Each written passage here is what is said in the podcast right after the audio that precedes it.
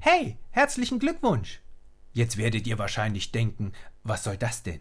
Will der André jetzt mal pauschal Glückwünsche in die Welt versenden, weil er nicht mehr Herr über seinen Kalender ist? So nach dem Motto, einer hat bestimmt Geburtstag. Nee, so ist es nicht. Eigentlich möchte ich uns allen herzlich gratulieren. Zu 30 Jahren deutscher Einheit nämlich. Könnt ihr euch noch erinnern an die Bilder aus Prag? Da stand der damalige Außenminister Dietrich Genscher mit anderen auf dem Balkon der deutschen Botschaft und sagte diesen einen Satz, der in die deutschen Geschichtsbücher eingegangen ist. Ich bin heute zu Ihnen gekommen, um Ihnen mitzuteilen, dass Ihre Ausreise und dann habe ich ihn nicht mehr verstanden, denn da war solch ein großer Jubel. Von diesem Tag an dauerte es nicht mehr lange, dass der Traum so vieler in unserem Land wahr werden würde, die Wiedervereinigung. BRD und DDR. Ich bin mit diesen beiden Begriffen und der Grenze, die unser schönes Land durchschnitt, groß geworden. Ich kannte gar nichts anderes. Auch meine persönliche Betroffenheit darüber, dass es zwei Staaten auf deutschem Boden gab, hielt sich in Grenzen, denn wir hatten keine Angehörigen oder Freunde in der DDR. Den Grund dafür kannte ich, der die Mächtigen damals bewog, unser Land aufzuteilen dass man die Deutschen so besser würde kontrollieren können, denn nie wieder sollte von deutschem Boden Krieg ausgehen. Vielleicht hätte ich damals meinem Staatsoberhaupt, wenn ich sein militärischer Berater gewesen wäre, auch dazu geraten. Denn die Eindrücke des Krieges, der mehr als 60 Millionen Tote gefordert hatte, waren da noch ganz frisch. Dass sich dann aus den sogenannten Besatzungszonen zwei Staaten ausbilden würden, die sich über Jahrzehnte waffenstarrend gegenüberstünden, war damals wohl noch nicht auf dem Schirm.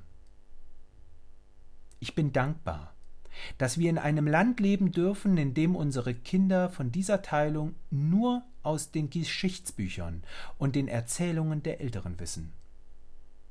Ich bin dankbar für das Vertrauen, das die Mächtigen dieser Welt 1989 in unser Volk gesetzt haben und uns in die Freiheit entließen. Meinen größten Dank aber empfinde ich bis heute denjenigen gegenüber, die sich 1989 immer montags auf die Straße wagten, um für ihre Freiheit zu demonstrieren.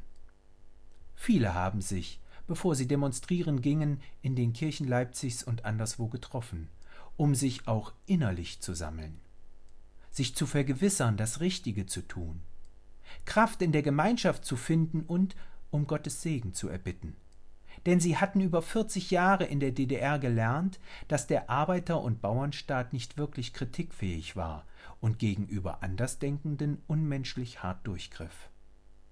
Ohne diese mutigen und freiheitsliebenden Menschen würden wir wohl auch heute noch vom Todesstreifen reden, der uns voneinander trennt, und nicht vom grünen Band, das uns verbindet.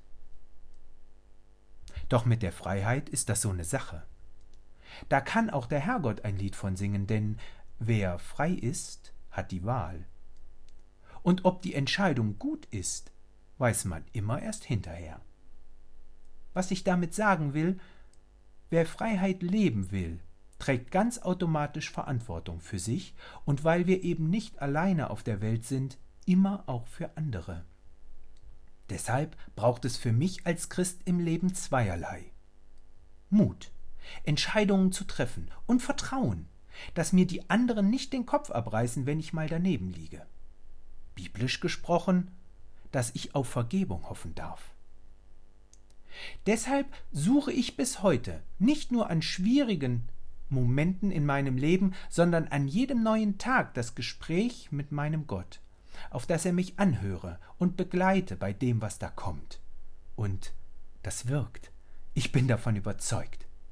Nicht nur damals 1989 in den Kirchen der DDR, sondern auch heute auf den Straßen von Belarus etwa und auch in den eigenen vier Wänden. Denn Gott ist da, bei mir, bei dir und schenkt den Geist der Zuversicht jeden Tag.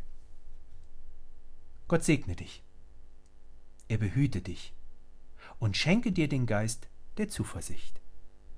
Dein André Lecke.